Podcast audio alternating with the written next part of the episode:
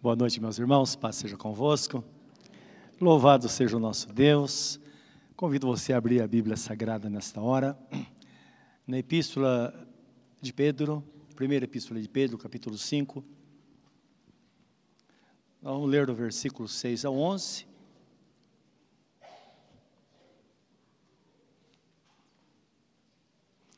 Antes, porém, vamos orar.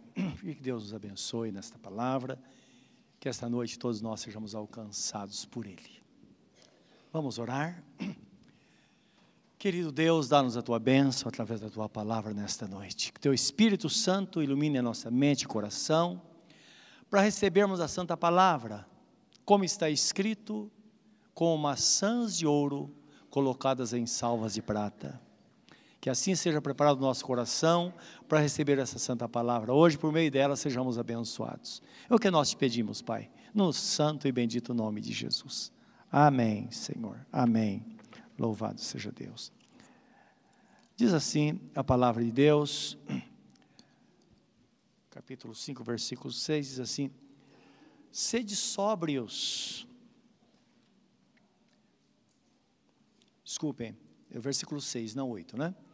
Humilhai-vos, pois, debaixo da potente mão de Deus, para que a seu tempo vos exalte, lançando sobre ele toda a vossa ansiedade, porque ele tem cuidado de vós. Sede sóbrios e vigiai, porque o diabo, vosso adversário, anda em redor, bramando ou rugindo como leão, buscando a quem possa tragar, ao qual resistir firmes na fé, sabendo que as mesmas aflições se cumprem entre os vossos irmãos no mundo. E o Deus de toda graça, que em Cristo Jesus vos chamou à sua eterna glória, depois de haver despadecido um pouco, Ele mesmo vos aperfeiçoará, confirmará, fortificará e fortalecerá. A Ele seja a glória e o poderio para todos sempre. Amém. Louvado seja Deus. Esse texto fala, meus irmãos, da simplicidade que devemos ter na nossa relação com Deus. Para isso, é necessário que conheçamos quem de fato nós somos e quem é Deus, não é verdade? É dentro desse, deste, de, desta situação é que nós vamos entender o tempo de Deus e vamos confiar que de fato podemos ter tempos de humilhação, mas também o tempo de exaltação virá por causa da graça e da bondade do Senhor. Deus espera que conheçamos a nossa estrutura, até porque estamos numa luta terrível deste mundo. O texto fala que o diabo, nosso adversário, ele anda de redor, é, rugindo como leão, tentando ou buscando a quem possa tragar. Esse era um termo muito conhecido no início da igreja, quando essa epístola foi escrita, porque era tempo de muita perseguição, e o pensamento da época dos irmãos é que aquela pessoa que não suportava a tribulação, não suportava a perseguição, e chegava a negar a fé, esta pessoa era tragada, não é? Ou engolida, esse é o termo que eles usavam. Então, o entendimento era esse, uma pessoa que era engolida pelo diabo. Tanto é que quando essas pessoas mais tarde passavam a perseguição, elas se arrependiam, voltavam para o exército de Deus. Então as pessoas eram taxadas entre os irmãos, e aqueles irmãos fiéis que permaneceram fiéis, eles diziam: olha, aquele irmão lá, ele, ele fez mal para o diabo, o diabo vomitou de volta, não é? Então, a ideia era essa, que ele, o diabo havia engolido e não deu certo, e agora o diabo não, não conseguiu ficar com eles, e eles foram vomitados pelo diabo. Então, um pensamento interessante, mas mostrando que, de fato, esse é o pensamento divino, que acerca de Satanás. Então, precisamos conhecer quem nós somos e o Deus que nós servimos. Isso basta. Não precisamos nos preocupar com o diabo em conhecê-lo, porque a Bíblia, a Bíblia Sagrada fala aqui sobre ele, que ele sempre mentiu, foi mentiroso desde o princípio, ele é o pai da mentira, ele está destinado ao inferno de fogo, e é perda de tempo tentar estudar para descobrir não é, o, o que de fato o diabo é. Precisamos descobrir, conforme está no livro de Apocalipse, as profundezas de Deus e não as profundezas de Satanás. Não é? Então, sabendo que, dentro desse conhecimento, nós vamos entender realmente quem nós somos, quem é o nosso Deus, e vamos ter uma relação sadia na vida cristã. Olha só o que a Bíblia fala, o profeta Isaías orando, ele fala da estrutura humana, que todos nós precisamos entender. Ele fala assim: Ó oh, Senhor, tu és o nosso Pai, e nós somos barro, tu o nosso oleiro, e todos nós, obra das tuas mãos. Ora, quando nós pensamos nisso, nessa verdade, a nossa relação com Deus pode mudar, não é? Porque nós sabemos de fato que Ele é um Deus todo-poderoso, somos obra das mãos dEle, no entanto, é um Deus acessível. Então, Ele sendo poderoso e acessível, nós vamos chegar a Ele com todo o temor no coração, conhecendo de fato as Suas promessas, mas não nos gabando dos nossos direitos, não é? Que às vezes tem pessoas que falam, ah, Deus tem que fazer. Ele não tem que fazer nada. Ele faz porque Ele nos ama, Ele é o Senhor de fato da nossa vida. Não é? Isso cria uma relação realmente de temor. É semelhante ao pai que joga bola com o seu filho, nem por isso esse pai pode ser considerado como irmão, não é verdade? Ele é o pai. Então, assim deve ser nossa relação com Deus, conhecer de fato quem é o Senhor. E às vezes Deus, ele prepara a situação para que nós o conheçamos desta forma, mas também que vejamos o cuidado que ele tem para com as nossas vidas. E pode ser que Deus tenha trazido você hoje aqui, de uma forma especial, para isso, para que você possa conhecer a sua estrutura e saber que Deus é Deus, que Ele é o Senhor, e que apesar desta distância pelo poder que Deus tem, nós temos acesso livre a Ele através da pessoa bendita de nosso Senhor Jesus Cristo. Não é isso é uma coisa importante que a Bíblia Sagrada apresenta. Tem um episódio, um acontecimento no livro de Jeremias 18, 1 a 6, você deve conhecer, quando o Deus é, pega Jeremias e fala, Jeremias, vai até a casa do oleiro, não é? lá uma olaria, hoje seria uma cerâmica, a gente pensa, né? lugar onde faz vasos, e eu quero te mostrar uma coisa. E eu quero que você ah, caminhe comigo nessa palavra, está em Jeremias capítulo 18, versículo 1 a 6, então, Jeremias precisava ver o que estava acontecendo, e ele foi incumbido de levar ao povo de Israel, ele era porta-voz de Deus para o povo de Israel.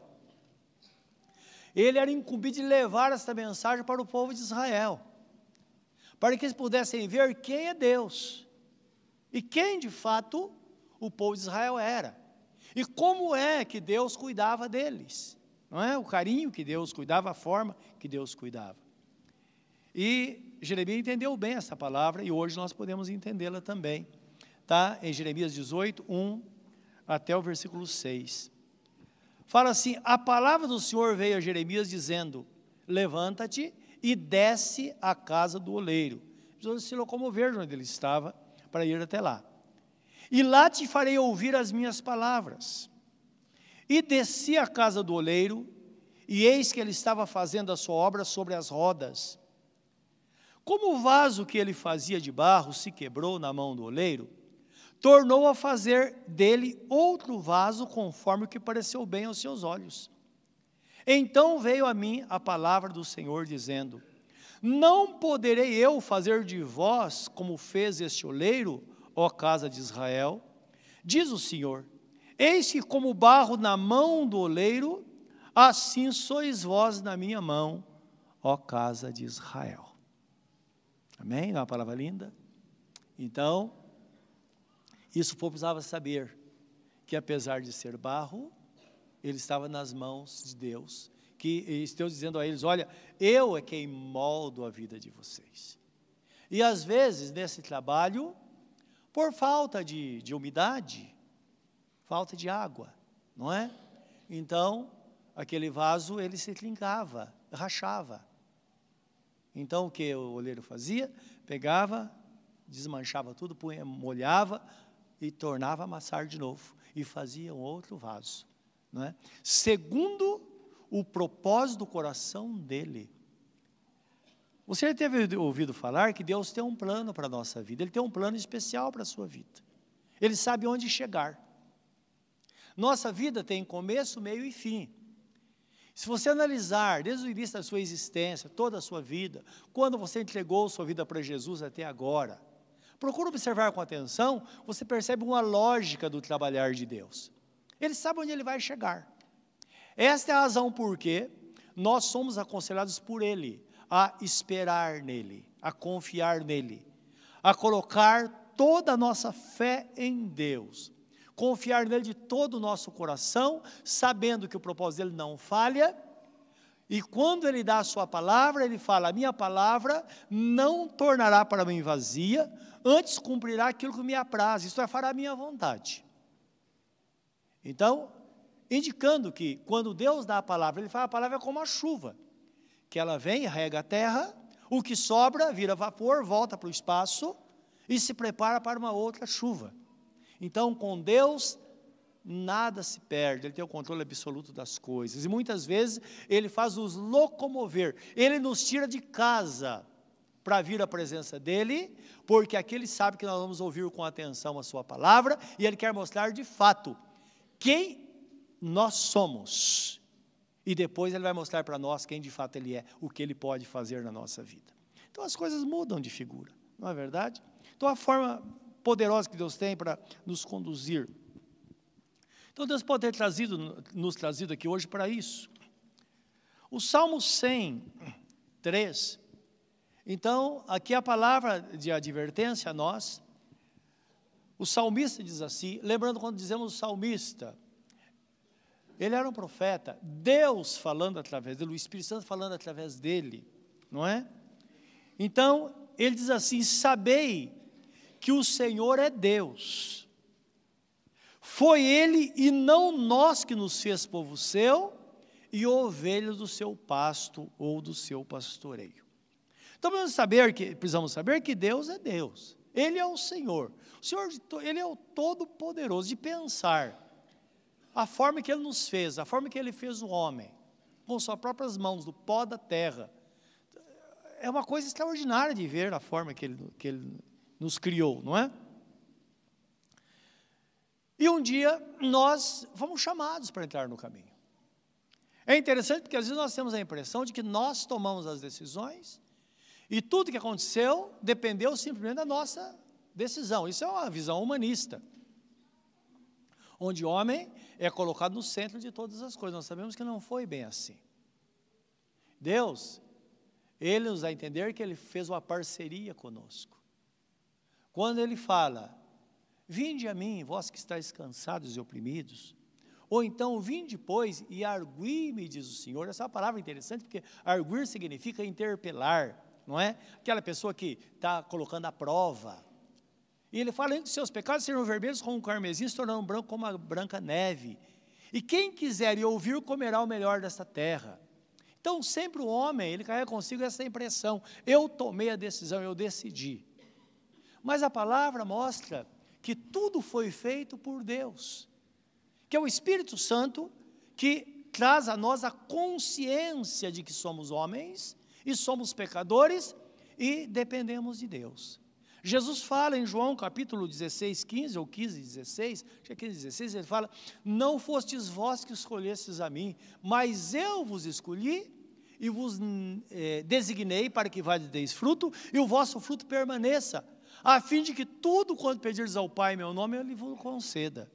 Então nós percebemos que Ele nos chamou, Ele moveu todas as coisas e muitas vezes Ele nos coloca em aperto para que a gente possa pensar e tomar decisão para servir ao Senhor. Não é? Então, é uma visão bíblica, uma visão divina de que como Deus realmente Ele nos coloca assim no nosso lugar e fala, olha, você é isso aí. Lembra, que tudo o que acontece, acontece por minha vontade, porque eu estou por trás movendo.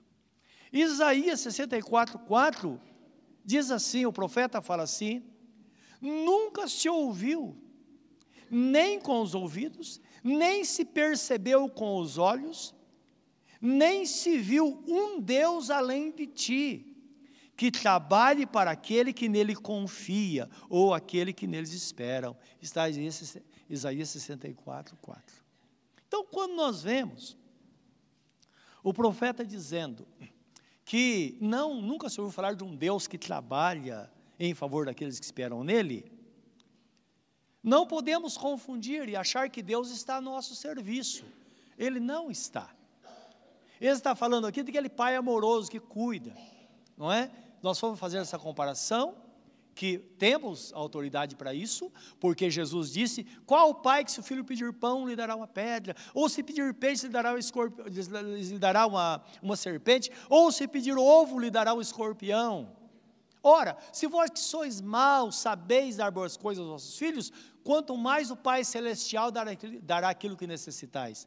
Está falando daquele pai que levanta de madrugada, pega o trem, vai trabalhar, traz o pão de cada dia, ou a mãe, muitas vezes, que é arrimo da família, faz isso, não é? E ela faz em função do filho. Deixa o filho dormindo em casa e vai trabalhar para pagar a escola, para pagar a faculdade, fazer tanta coisa. Então esse filho não pode ter a impressão que o pai está a serviço dele, não. O pai e a mãe são autoridades na casa. Eles estão fazendo isso não porque eles são obrigados a fazer, eles são movidos pelo amor, é o cuidado. Porque eles olham lá na frente e falam: Eu quero fazer desse menino um homem que tem uma boa formação, quero fazer dessa menina uma mulher que tem uma boa formação. Assim é que devemos ver Deus. Não é porque Ele trabalha, Ele cuida de nós, Ele está presente. A Bíblia Sagrada fala que nem uma, uma, nada se move, nem uma folha cai se não for pela vontade de Deus. Nada. Deus está no controle absoluto de todas as coisas.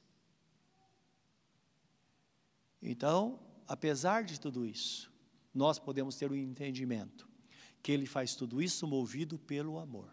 Ora, aquele que amou o mundo de tal maneira que deu o seu único filho para que todo aquele que nele crê não pereça, mas tenha a vida eterna, é de se pensar. Né? Movido pelo mais profundo amor, ele faz isso para conosco.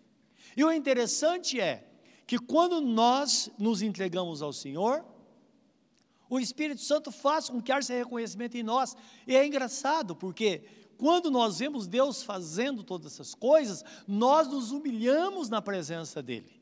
E reconhecemos de fato que a sua graça, não porque merecemos, não porque não valemos nada, isso não é verdade. Porque existem princípios que regem tudo, não é? E Deus não daria o seu filho para morrer por alguém que não vale nada. Então, cada um tem o seu valor. Cada ser humano tem o seu valor. E a Bíblia fala que ele pagou um alto preço. Ninguém vai pagar um alto preço por algo que não tem valor. Por isso que Jesus Cristo fala que os anjos fazem festa nos céus por um pecador que se arrepende. Então, ele está olhando tudo. Uma pessoa. Não é? Nada passa. É o amor dele, a graça dele. Isso dá para imaginar, não é? Eu fico imaginando, às vezes, o pastor estava falando dos nossos irmãos, que ente queridos estão com o Senhor. Eu fico imaginando a admiração deles quando chegaram no céu, não é? Na relação com o Senhor aquele encontro, não é? Eles perceberam, perceberam que valeu a pena ter passado por dificuldades, não negado o nome do Senhor, ter sofrido, mas ali na presença do Senhor, sem reclamar, vivendo no controle do Senhor. Então, eu posso imaginar a alegria deles lá na presença de Deus nesta hora, por causa desse reconhecimento. A Bíblia fala que, como ovelhas do Senhor, nós vamos lançar sobre ele toda a nossa ansiedade, todos os nossos cuidados, lançar sobre o Senhor, é o que a Bíblia fala, não é? Sabendo que há um compromisso dele em cuidar de nós. E lembrando esse compromisso, não pode ser traduzido como obrigação. Falei a questão do pai. Movido pelo amor pelo valor, pelo cuidado, pelo projeto de vida, pelo plano de vida que Deus tem para nós, movido por isso, Ele vai estar presente. É por isso que está escrito: Eu nunca te deixarei e jamais te abandonarei. E essa palavra é falada para aquelas pessoas estão muito ansiosas preocupadas especialmente com coisas materiais. Tanto é que o texto fala, está em Hebreus capítulo 13, versículo 5, contentai-vos com o que tendes, porque está escrito, eu nunca te deixarei e jamais te desampararei. Então fique imaginando uma pessoa, vamos pensar num aperto financeiro aqui, a pessoa perdeu o emprego, antes tinha uma, muita largueza, mas está passando por uma aprovação, e hoje, na hora do almoço, ela tinha lá um pouquinho de arroz e um ovinho frito. E ela fez isso, colocou diante dela e disse: Senhor, louvado seja o teu nome por este pão que o Senhor me deu. Gratidão no coração. É o contentamento. É quando a pessoa vai botar uma roupa, que Deus esteja surrada já, muito usada, fala: Senhor, louvado seja o teu nome. Eu vivi dias melhores nesta área, mas hoje a, a, a, eu estou vivendo uma relação maior com o Senhor, porque me falta uma roupa nova hoje, mas não falta a tua graça no meu coração. Não é maravilhoso isso? É essa relação que os santos e santas pessoas de Deus viveram em toda a história, diante do Senhor, não é? E tiveram um, um, uma gratidão com Deus. Em Lucas 12, 31 e 32, Jesus disse aos inquietos, não é? Aos ansiosos. Olha que palavra linda. Buscai antes o reino de Deus, e todas essas coisas vos serão acrescentadas. E no 32 ele fala assim: Não temas, ó pequeno rebanho, porque a vosso Pai agradou dar-vos o reino. Palavras de nosso Senhor Jesus Cristo. Então, está falando daquela pessoa que talvez tenha medo do futuro, pensando o que vai ser do futuro. E se pensar, meus irmãos, nós temos todo o motivo do mundo para perder o sono, não é? Você que é mais jovem, que está aqui hoje, é, você já, já pensou que é provável que você vai trabalhar a vida toda e não vai ter aposentadoria? Pensando nisso já? Pode ser. Não é? Pode ser. Tem que esperar no Senhor, tem que confiar no Senhor. Lembrando que no passado Ele cuidou, Ele cuida hoje e vai cuidar também no futuro. Por isso que está escrito: descansa no Senhor e espera nele. Descansa. Descansa.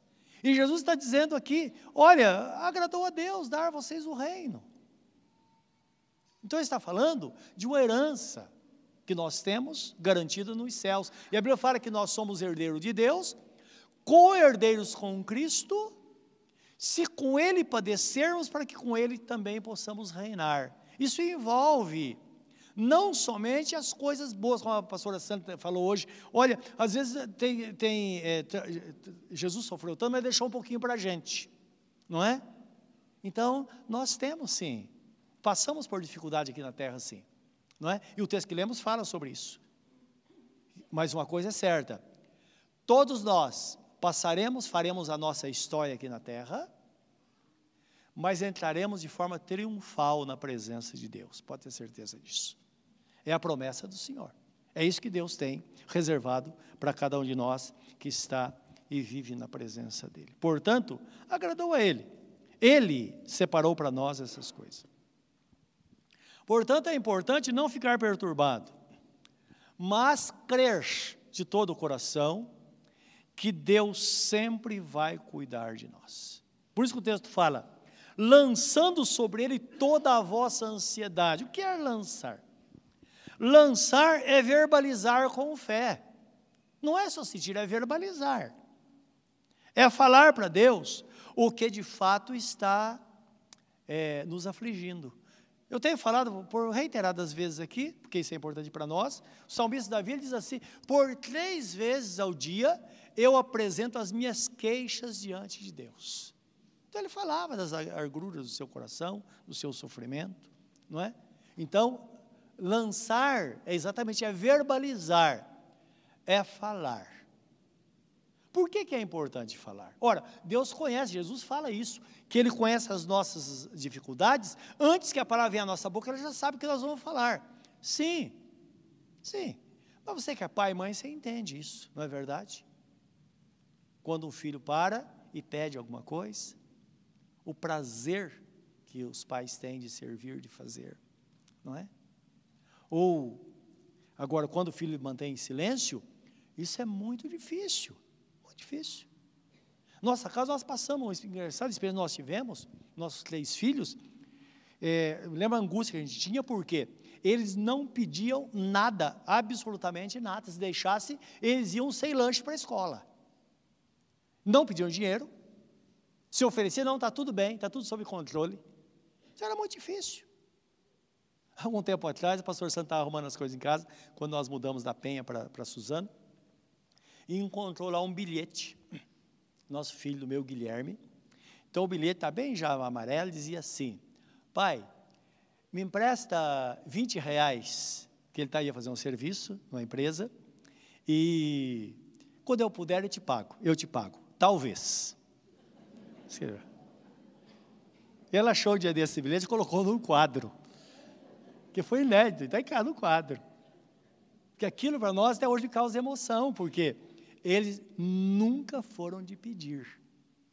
Não é verdade? Que a gente queria. Então, você, filho, está precisando de alguma coisa? Até hoje, são marmanjos já casados, têm filhos. Gente, filho, está precisando de alguma coisa? Mesmo que a gente não possa ajudar, mas a gente quer falar, quer que eles verbalizem isso. Nosso Deus é assim, Deus se alegra em nos ouvir. E Davi entendeu isso. Por isso que eu creio que foi por isso que Davi era o homem chamado segundo o coração de Deus. E você conhece bem Davi. Bem, Davi. Eu, se eu fosse Deus, eu não daria a ele esse título, olhando da forma humana. Mas por que, que Deus disse que ele é homem segundo o coração dele? Por causa disso. Era um homem sincero, que ele falava, ele abria o coração, ele verbalizava, ele colocava as suas ansiedades diante do Senhor. Isso declarava uma dependência muito clara, ele era dependente de Deus. Nós podemos muitas coisas, irmãos sabem disso. Nós somos pessoas inteligentes, graças a Deus, pelo menos é, é, dentro do necessário para a vida, não é verdade? Mas nós temos o hábito de colocar tudo diante do Senhor. Ou você tem coragem de fazer qualquer coisa sem antes falar com Deus. Coisa que nós sabemos fazer. Não é? Mas nós falamos, Senhor, vou fazer isso. Põe a tua mão, Senhor, me ajuda. Me conduz, Senhor, nos teus caminhos. Tu estás no controle de todas as coisas. Abre as portas para que tudo dê certo. Não é assim que a gente faz? Então, o que Deus quer é ouvir isso de nós. Por isso, Deus fala, lançando sobre Ele toda a vossa ansiedade, porque Ele tem cuidado de vós. Livro de, o livro de Paulo, do apóstolo Paulo aos Filipenses, 4, 6, fala assim: Não estejais inquietos por coisa alguma, antes as vossas petições sejam em tudo conhecidas diante de Deus, pela oração e súplica com ação de graças. E no 7 diz assim: E a paz de Deus, que excede todo o entendimento, guardará os vossos sentimentos e as vossas mentes em Cristo Jesus, nosso Senhor. É claro, quando nós falamos com Deus, nosso coração se aquieta. Eu não sei se você já passou por algum momento de angústia, de dificuldade, você guarda para você. Você fala, quer saber de uma coisa? Eu vou compartilhar isso com uma pessoa que está disposta a me ouvir, uma pessoa que ama a Deus, e você começa a falar das suas necessidades da pessoa, e às vezes ela não faz muita coisa, ela te ouve, depois ora com você. Você fala, nossa, como eu estou aliviado, não é assim? Então, tem uma função terapêutica também. Quando nós oramos, falamos com Deus, nós ficamos aliviados porque nós tiramos de nós e colocamos sobre Jesus. É? Então, a palavra fala que a paz enche o nosso coração, a paz que excede todo entendimento. Por muitas vezes eu tenho visto irmãos, hoje mesmo ouvindo uma irmã, e que perdeu a mãe, ela dizia: Mas eu me sinto culpada, porque eu tenho tanta paz sem meia tribulação. Todo mundo está escabelando, e eu estou em paz. É Deus que faz isso. Só Ele pode fazer. Ele coloca paz no nosso coração. Agora é interessante que no livro de Filipenses 4, eu citei 6, 7, o 8 fala assim, o apóstolo Paulo fala assim, que depois de fazer tudo isso, ele diz assim: agora, irmãos, depois de orar, colocar sobre o Senhor, agora procure ter um pensamento firme naquilo que é certo. Ele fala tudo que é puro, tudo que é justo, tudo que é agradável. Se há alguma virtude, se há algum louvor, que isso ocupe o seu pensamento. Porque o que acontece frequentemente, depois de uma pessoa orar, ela chora diante do Senhor, ela fala, ela conta tudo para o Senhor, não é? Mas depois, quando ela sai, para, sai da oração, aí vem aqueles pensamentos, já fala, imagine, e, se não der certo? Se não der certo? Olha, com fulano não deu, com você também não vai dar. Então ele fala, cuidado com isso, mantenha-se com o pensamento firme no Senhor. E ele fala, aquilo que vocês ouviram e viram em mim, que isso vocês possam fazer, e o Deus da paz será convosco. Isto é, ele dá uma dica, não é? Deus estava com ele, e ele quer que Deus esteja conosco também, para que sejamos vitoriosos e prossigamos com essa firmeza diante do Senhor, não é? é seguindo até o fim na presença de Deus. No tempo certo, meus irmãos, o servo de Deus, ele será exaltado. Tempo de Deus. Que eu tenho visto que pessoas em aflição, às vezes pensam que tudo está demorando, mas quando acontece, ela fala, é, é, era o tempo de Deus. Então precisamos confiar, no tempo de Deus as coisas vão acontecer. Ele tem um plano para a nossa vida e nenhum dos seus planos poderá ser frustrado. Jó disse isso. E querem ver só como as coisas são? Eu creio que vocês já uh, ouviram falar ou leram sobre a cura do rei Ezequias, não é verdade?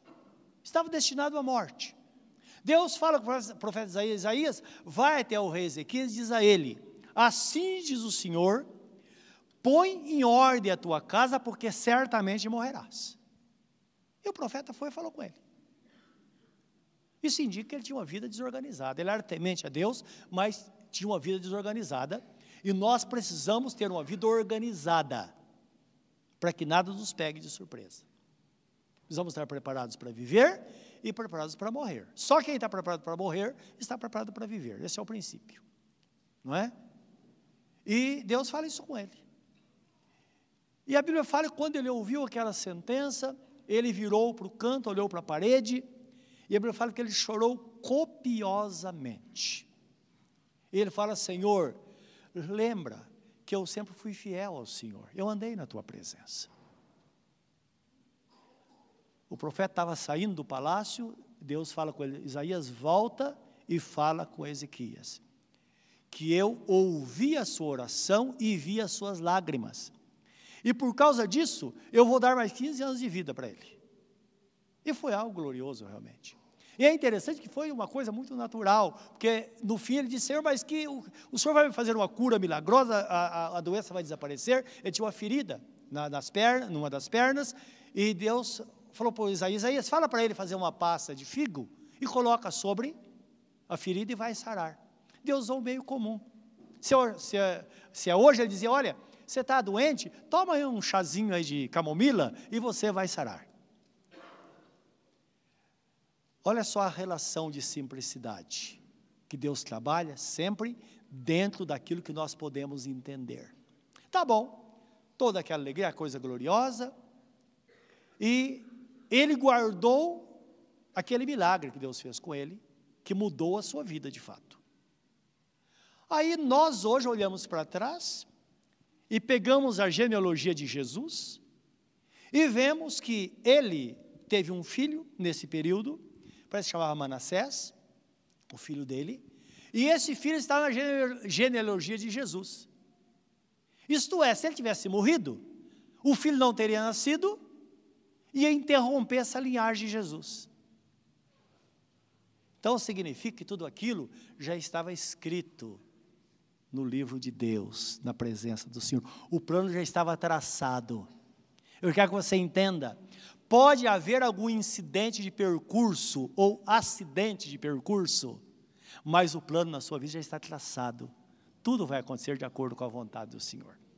Nossa história tem começo, meio e fim. Por isso que nós perdemos quando abrimos mão.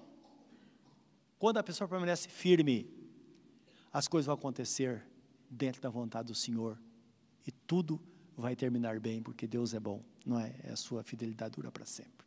Portanto, o que o texto fala é que o servo do Senhor, no tempo certo, ele vai ser exaltado. Tempo certo sempre vai envolver algum sofrimento, como nós ouvimos. Olha o que está escrito no texto que lemos, o primeiro. Então, o texto fala lançar sobre ele a ansiedade, ser sóbrios, sabendo que o diabo ele trabalha dia e noite para tirar de nós aquilo que Deus tem reservado para nós. Como está escrito, guarda bem o que tens, para que ninguém tome a tua coroa. Satanás está de olho. Quando chega no versículo 10 e 11, aqui ele diz assim: o Espírito Santo fala através do apóstolo, o Deus de toda graça, que em Cristo Jesus nos chamou a sua eterna glória. Está falando da nossa conversão.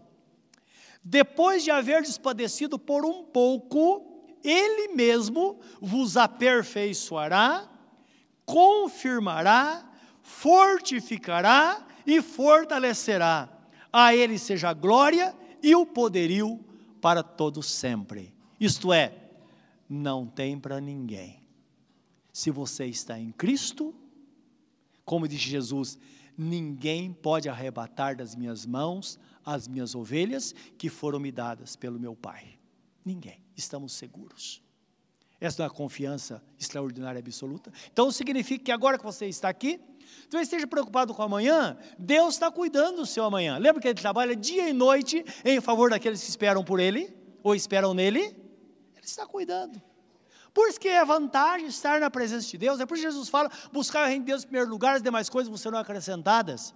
Feliz é aquela pessoa que busca o Senhor diariamente, porque o nosso Deus está aí abrindo portas, dando suprimento, trazendo coisas boas na nossa vida, porque, lembra, sabei que eu sou Deus, e vós sois ovelhas do meu pastoreio. Esta relação que nós temos com o Senhor nosso Deus. Curva o seu semblante na presença dEle e pense nesta palavra.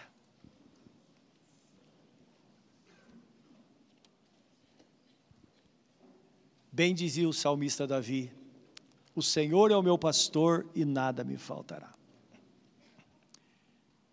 Deitar-me faz em pastos verdejantes, guia-me às águas tranquilas, refrigera minha alma. Ainda que eu ande pelo vale da sombra da morte, não temerei mal algum, porque tu estás comigo, a tua vara e o teu cajado me consolam. Preparas uma mesa perante mim, na presença dos meus inimigos, dos meus adversários, aqueles que trabalham contra nós. unges a minha cabeça com óleo, e o meu cálice transborda. Certamente que a bondade e a misericórdia me seguirão todos os dias da minha vida. E eu habitarei na casa do Senhor para sempre. Por longos dias, enquanto eu viver, eu estarei na presença do Senhor. Querido Deus, esta é a verdade estabelecida por Ti para a nossa vida, Senhor. É o teu cuidado. É o Senhor que nos criou, dando o respaldo absoluto e mostrando a cada um que estamos nas palmas das mãos do Senhor. Ouvimos, ó Deus, muitos pedidos de oração hoje aqui. Cada pessoa foi colocada na tua presença. Meu Deus, casos simples e casos mais graves aos nossos olhos. Mas não para ti. Para ti basta uma palavra. Basta uma palavra. E o que nós esperamos do Senhor na nossa oração é que, ó oh Deus, essas pessoas sejam tocadas onde elas estiverem. Meu Deus, nossa irmãzinha que está dormindo, que nós esperamos que o Senhor chegue para ela e diga: Acorda, menina. Acorda. Meu Deus, nós cremos nisso.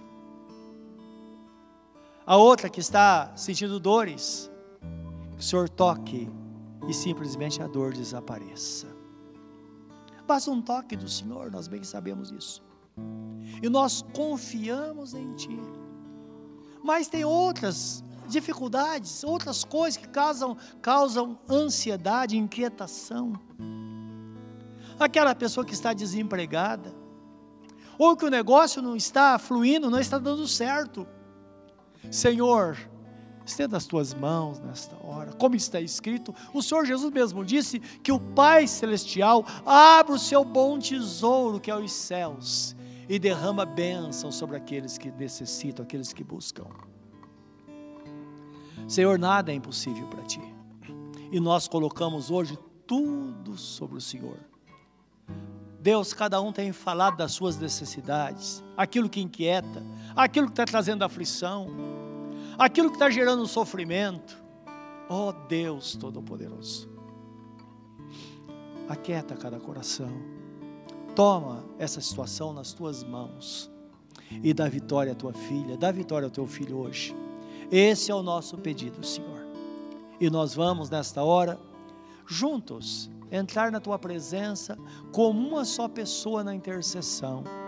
Lembrando que o Senhor, Senhor Jesus Cristo disse: se dois de vós sobre a terra concordarem a respeito de qualquer coisa que pedirem, isso será feito pelo Pai que está nos céus, porque onde estiverem dois ou três reunidos em meu nome, eu estou no meio deles.